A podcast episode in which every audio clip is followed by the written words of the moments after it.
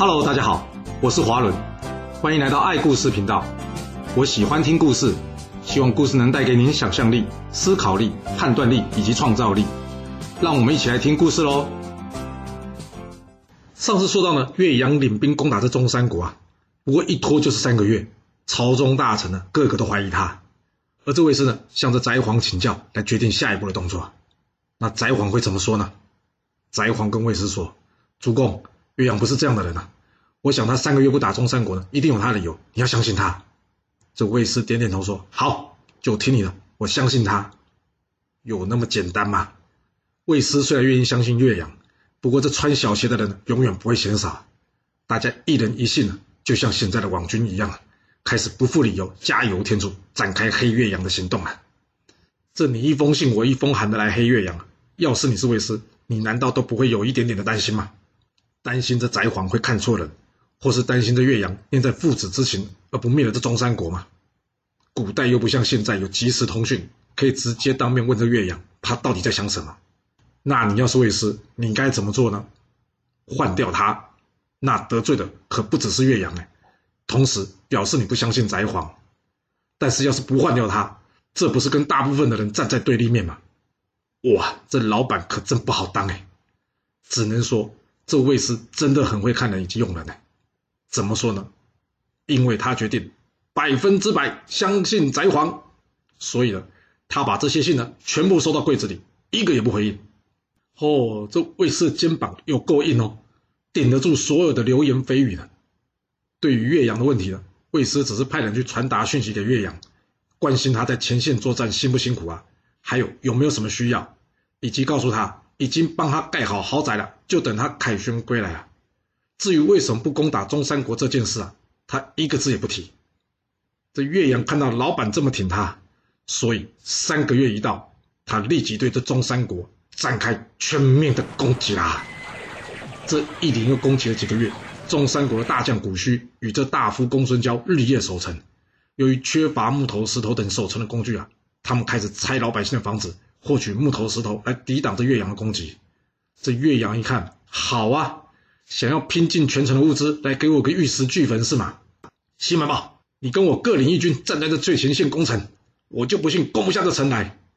哦，这元帅副将亲自阵前督军啊，这士兵们就算想偷懒也不行啊，大家只能拼死向前，奋力攻城，那会有效吗？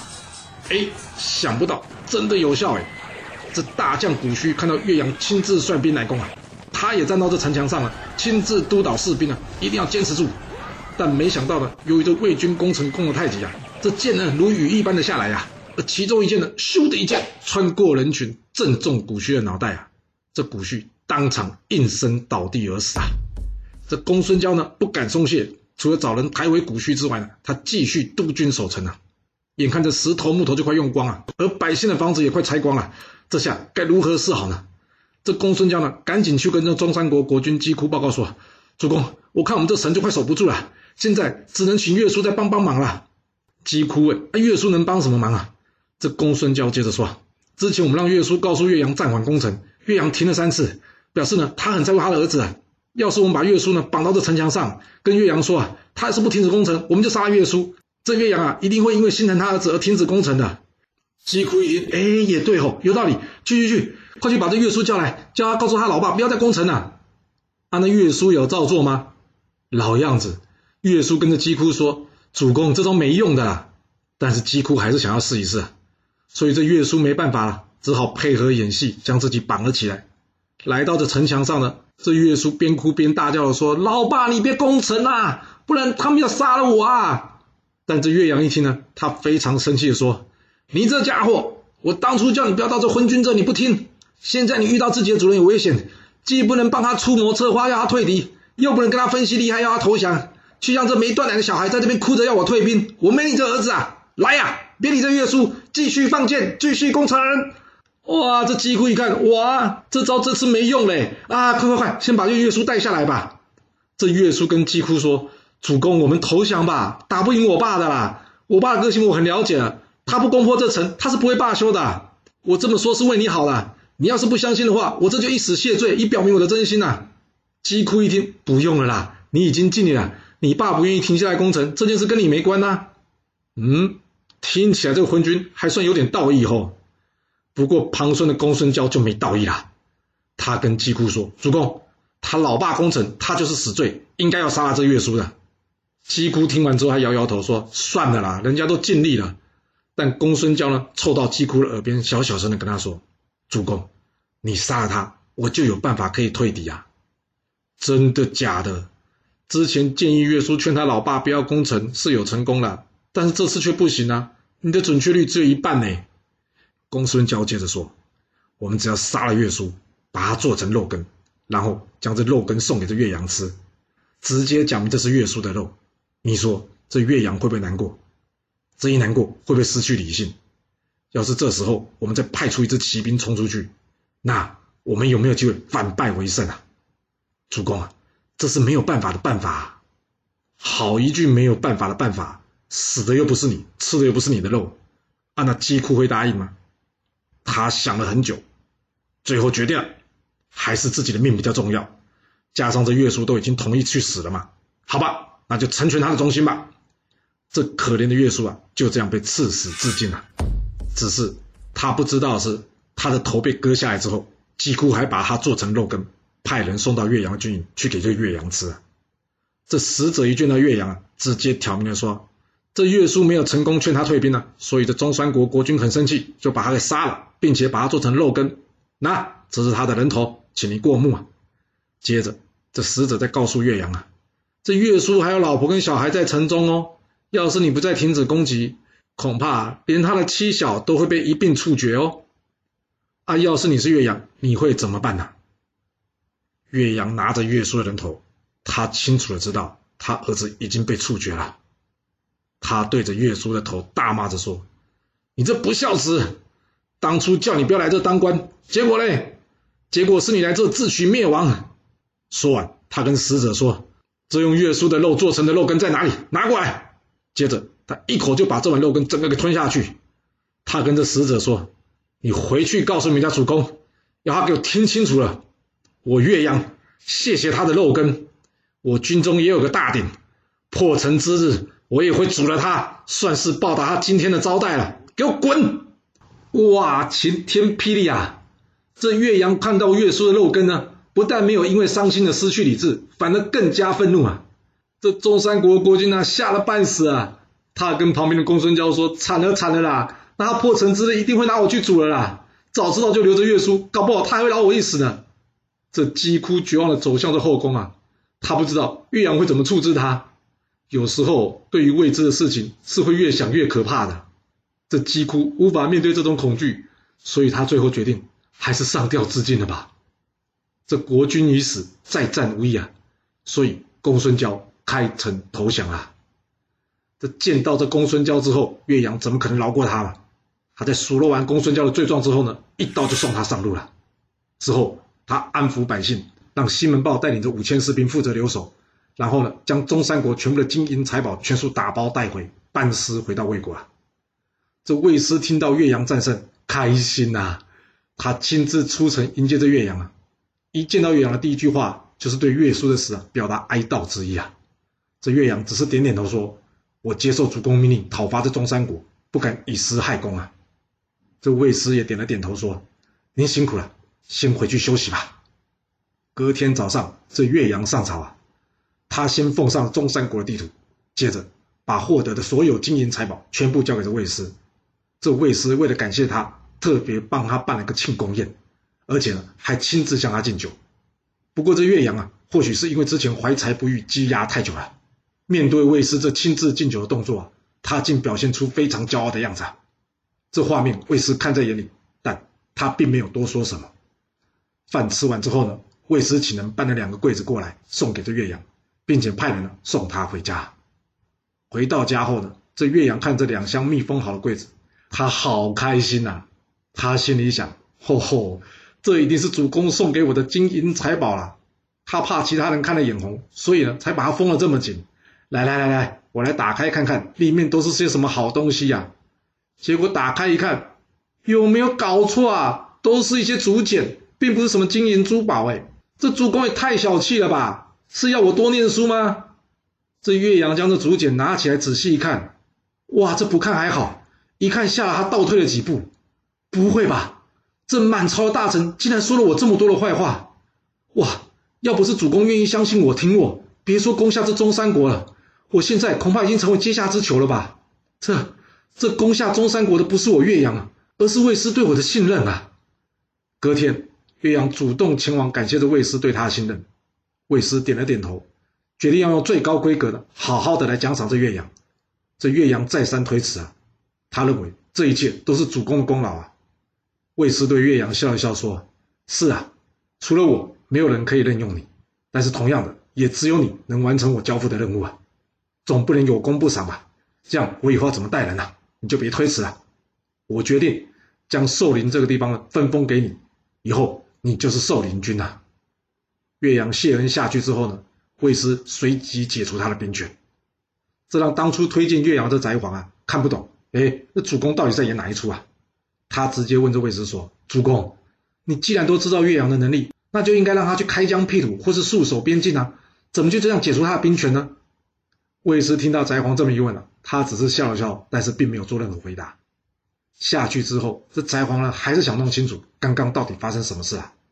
他问一旁李逵说：“哎，你知不知道主公不用岳阳原因到底是什么？”这李逵笑了笑，对翟皇说：“翟大人，你也太直了吧！”这主公不用岳阳的理由，就跟当初管仲建议齐桓公不要用易牙的理由是一样的啊。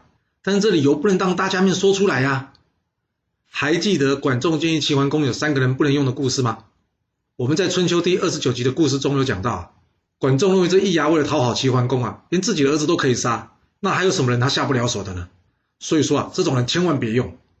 翟皇一听，哦，原来是这样，那你觉得真的是这样吗？这岳叔又不是岳阳动手杀的，而且岳阳也给了他好几次机会，不是吗？当然了，从岳阳吃了岳叔的肉这点来看，这点的确是让人很难接受。但不管怎么说，在魏斯将满朝大臣黑岳阳的信啊交给岳阳的时候啊，我想他就应该已经决定不再用他了。要不然，要是将来这岳阳战功越来越高，会不会有一天来个秋后算账，诛杀满朝反对他的大臣呢？还有就是魏氏的继承人有能力驾驭这岳阳吗？这岳阳虽然知错能改，但性格上的确也是有一些问题。就像魏师自己对岳阳说的：“除了我，没有人可以任用你。”我想这句话或许才是他免除岳阳兵权的关键啊。这岳阳安顿完之后呢，魏师心里想：对于这中山国呢，毕竟还是跨境管辖，我必须派个我信得过的人去，要不然这守城的将领要突然间来个占地称王这种事啊，我对他也无可奈何，不是吗？那应该要派谁去呢？魏师最后决定，就派他自己的长子公子吉去守这中山，并封他为中山君。听到这，有没有觉得怪怪的？既然是嫡长子，不放在身边，或是让他镇守重要地方，而是派他去危险的境外，这要不是魏师想要磨练这公子吉，那就是两个人关系不好吧？两人关系好不好，现在还不知道。不过两人关系好不好，只要不影响未来国君位置交接就没事了。那我们就先来说说这公子吉吧。他在领命之后呢，立刻上路。途中，他遇到他老师田子方，然后他赶紧下车行礼。没想到这田子方呢，不知道什么原因呢，竟然不理他。哎，你说的田子方不是个有贤能的人吗？你怎么这么没礼貌呢？田子方没礼貌的动作啊，让这公子吉火了。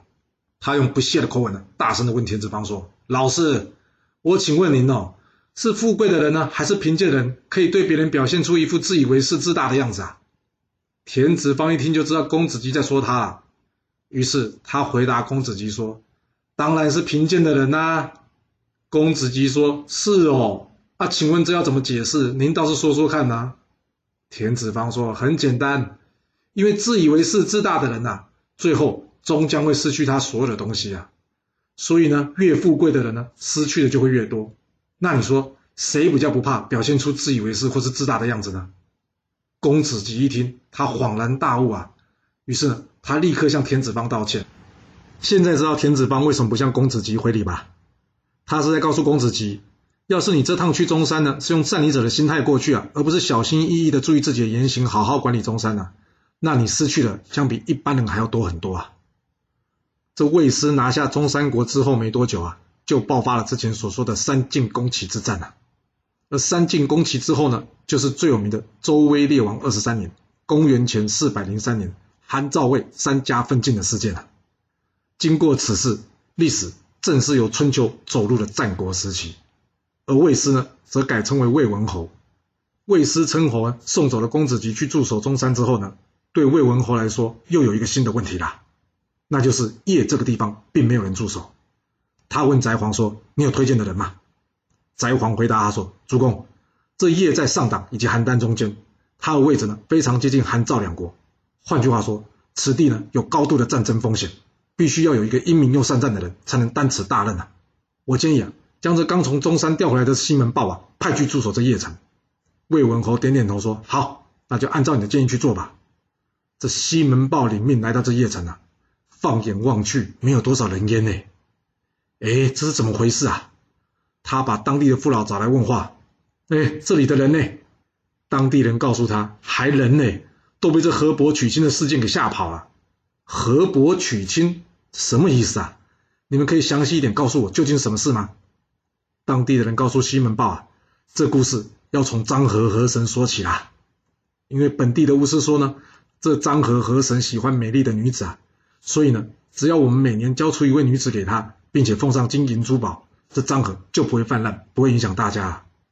西门豹一听有这种事，那当地管事的不出来说句话哦？乡民们说说什么话？他们也都有好处啊。还有，若是阻止河伯娶亲，要是真的发生了水灾，谁能担这个责任啊？西门豹点了点头，接着问：“那自从有了河伯娶亲的事情之后，这漳河是不是就真的没有再淹水了呢？”乡民们说：“是啊，还真的就没再淹水了，但是却变成了干旱了。”西门豹一听：“那不对啊，这做法没有解决问题，不是吗？还有啊，有谁愿意把自家女儿送去给这河伯啊？”乡民们一听说：“当然都不愿意啊，所以这巫师啊，每年会派人去找这河伯娶亲的对象。”被他找到的，要是你家有钱呢，只要出钱哦，他们就会再换一个人呐。那西门豹抢着问：啊，要是没钱呢？啊，难道没钱就该送女儿去死吗？乡民们说：大家也不想啊，所以呢，只好带着自己的女儿逃走了。结果就是像你现在看到这个样子啊。你看，这城里已经快没什么人了。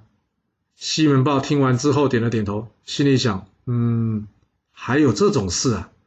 拿活人家女儿去祭神，还要人家捐钱。这不是吃人不吐骨头吗？嗯，看来我得好好整治这些人呐。要是你是西门豹，你打算怎么处置这些人呢？好好跟他说，别再干这种伤天害理的事了。那不是等于要人家把收到口袋里的钱交出来？这可能性高吗？那还是杀光了他们。但是要是杀光了，当地谁来管事啊？你也可以想一想啊。嗯，那我们来看看西门豹，他有想出什么方法来处理这件事吗？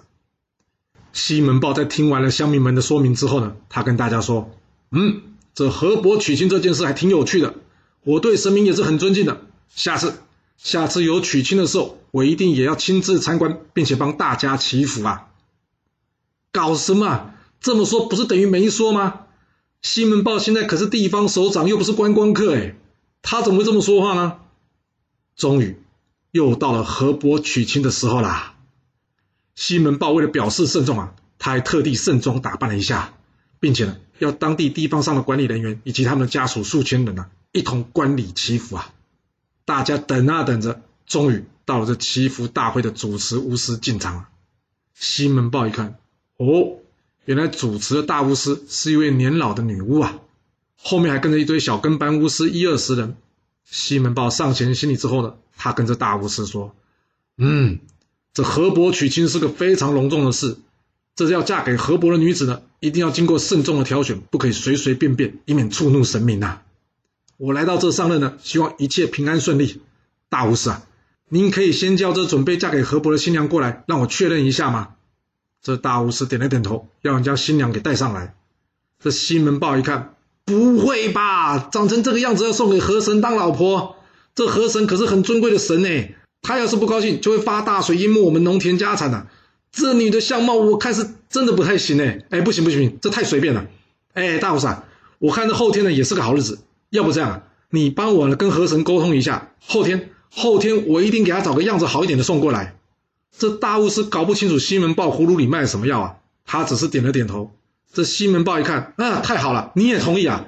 于是呢，他大声喊着他手下说：“来，帮忙帮忙送这大巫师去河神呐，让他帮我跟河神确认一下，可不可以延个两天，再重新送这新娘过去。”这大巫师还没反应过来，西门豹到底想干什么，已经被西门豹手下人给抬起来丢到河里去了。这现场的人呢，就在这惊讶之中，顿时陷入了一片寂静。不久之后，西门豹说话了：“哎，这大巫师是不是年纪大？怎么去这么久还没回来啊？啊，来来来，帮我请大巫师的徒弟也下去看看，看他们谈的怎么样啊？”就这样，西门豹呢，每隔一段时间呢，就丢一个小巫师下去，总共丢了三个。奇怪了，怎么还是没回应呢？嗯，看来这件事不好办。他回过头来呢，看着大家说：“哎，来啊，帮我把这地方的三老也送过去，请他们去帮帮这大巫师，去说服这河神呐。”就这样，又过了一个时辰，这西门豹再次转过头来啊。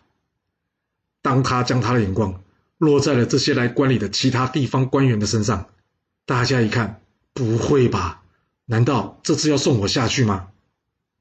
哇！这西门豹不讲话，把大家吓坏了。大家赶紧跪下来，叩着头喊说：“饶命啊！饶命啊！”这西门豹装糊涂的问：“哎，啊，你们不是也相信有神吗？我不过就是请你们去帮忙问个河神，这跟饶命有什么关系啊？来啊！哇！这一次来呀，可真的是把现场所有人给吓坏了。西门豹还打算把谁丢到这河里去呢？这故事。”会如何的发展呢？我们要到下次才能跟各位说喽。